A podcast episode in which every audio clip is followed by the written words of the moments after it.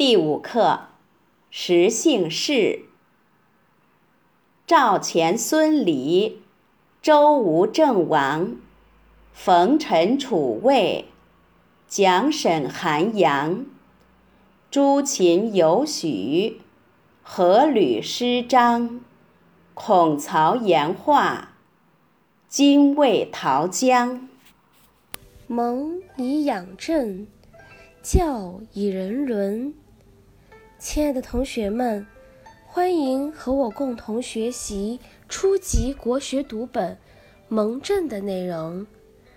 今天我们要学习的是第五课《识姓氏》。本课选自于《百家姓》。《百家姓》成书。在宋代，作者呢不是特别的清楚。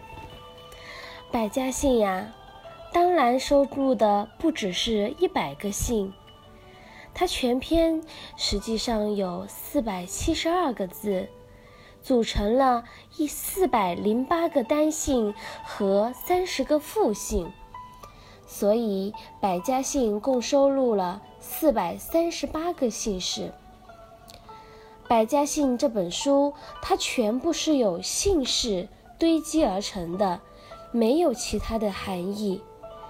但是因为它都押韵了，读起来呀也非常的顺口。赵钱孙李，周吴郑王，冯陈楚卫，蒋沈韩杨。同学们，你姓什么呢？你想不想知道你的姓是怎么来的呢？你的姓来源又有什么奇妙之处呢？你的姓又有什么样的名人呢？这是一个个非常有趣的话题。如果你愿意的话，你可以在课后去找一找关于你姓氏的资料。那么，有同学可能会有疑问：为什么我是姓这个，他是姓那个呢？我们的姓为什么会不一样呢？关于姓氏呀，它的起源其实有很多种说法。老师给大家说一说几个。其中第一种呢，它是以祖先的图腾崇拜为姓氏。比如说，如果有一个国家，啊，他崇拜马，那么他的民族呢就会姓马；如果他崇拜熊，那么他的呃部落就会姓熊，是不是很有意思？还有呢，是来源于他的国家名和封地的名。比如说，周王将一位大臣封到了赵这个地方，那么呀，他的后人就会以赵作为家族的姓氏。如果封到了吴这个地方，你们猜猜他会姓什么呢？是不是就会姓吴了呀？如果分到了韩这个地方，那他也会姓韩。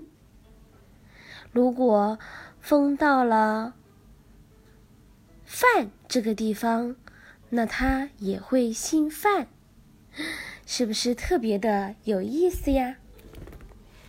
还有一种说法呢。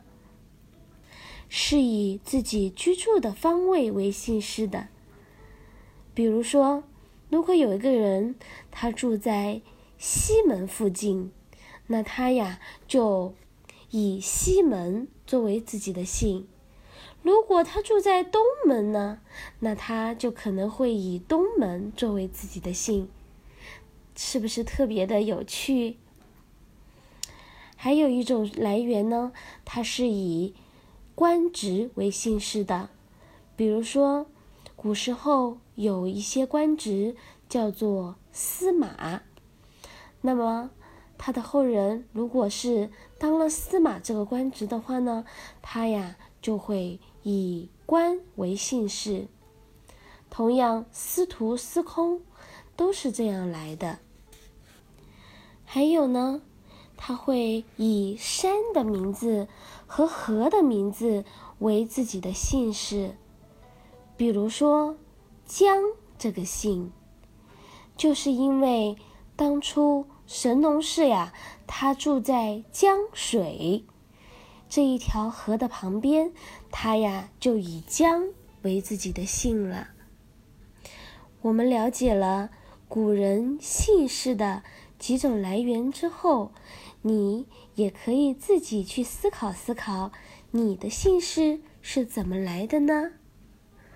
好了，这节课我们就讲到这，下次课再见。